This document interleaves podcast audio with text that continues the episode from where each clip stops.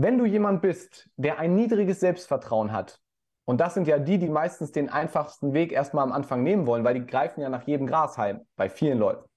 Die gehen auf diese Affirmation ein. Und da hat man festgestellt, wenn du kein gutes Selbstvertrauen hast und du redest dir vom Spiegel ein, ich habe ein starkes Selbstvertrauen, sinkt es, und das ist, senkt es dein Selbstvertrauen sogar noch mehr, weil dein Unterbewusstsein ganz genau weiß, dass du selbst von dir nicht denkst, dass du ein starkes Selbstvertrauen hast.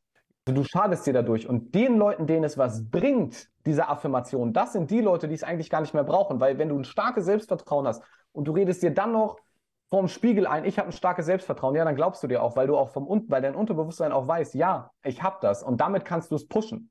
Also das, der Fehler ist, die Persönlichkeitsentwicklung verkauft das immer so als dieses Ding, kannst du in jeder, jeder Zeit machen und dadurch, ne, weil es, natürlich wollen die Leute das auch haben, weil es ist halt wieder so ein Komfortweg. Ne? Nimm mal, du musst dich deine Komfortzone verlassen, stell dich einfach vor einen Spiegel mit einer heißen Tasche Kakao in der Hand und red dir ein, ich bin selbstbewusst, ich bin stark, whatever.